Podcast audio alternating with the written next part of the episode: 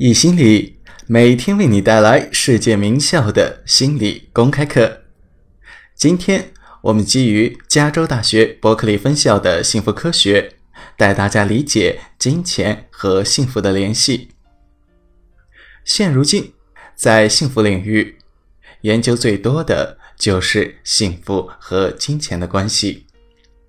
你可能认为我会说，金钱买不来幸福。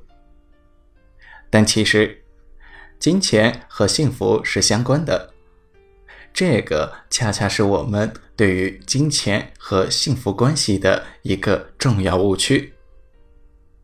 我们大众的观念正在走上两个极端：一个极端是，金钱跟幸福感是画上等号的，收入越高，幸福感也会越多；另一个极端是。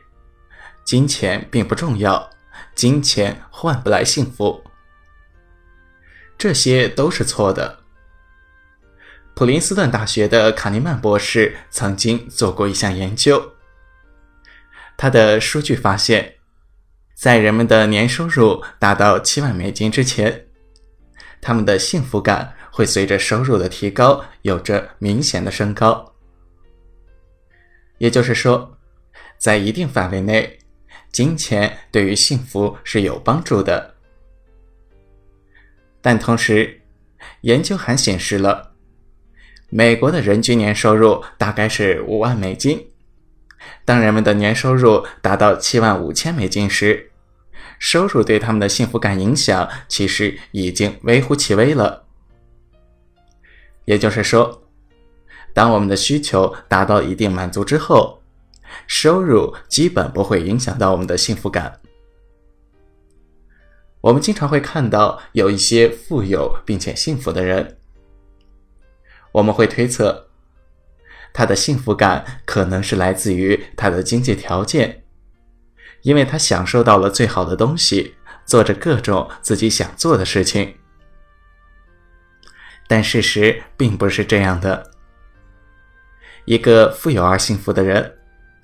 他本身一定也是一个幸福的人。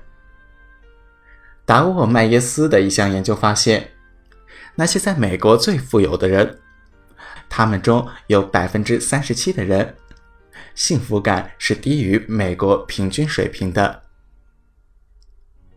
在过去的二十年，人们的收入水平、物质水平都得到了极大的提高。但是幸福水平实际上并没有很大的改变。关于金钱和幸福，我们调查的重点是随着时间不断变化的。在美国，有一项针对在校大学生的调查，在一九七零年的时候，当时美国大学生里面有百分之三十八到三十九的学生。将赚钱作为自己上大学的主要原因，而到了一九九三年，这一比例上升到了百分之七十二。人们开始认为，接受教育的主要目的是为了赚取更多的钱，而现如今，这一比例已经逼近百分之九十。今天。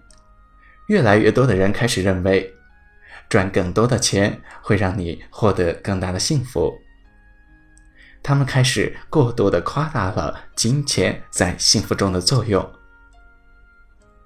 为了赚取更多的钱，他们开始不停的加班，开始顾不上自己的家庭。科学研究表明了，长期的加班不仅会影响到你的幸福感。也会对你的家庭和友情关系产生负面的影响，而这些关系对于你幸福感的影响往往是高过于收入的。而且，长期的加班会对你的心脑血管产生负面的影响，这些负面影响是具有继承性的，它们可能会影响到你未来的就业。或者说，伴随着你进入下一份高薪的工作。没有钱是否能拥有快乐呢？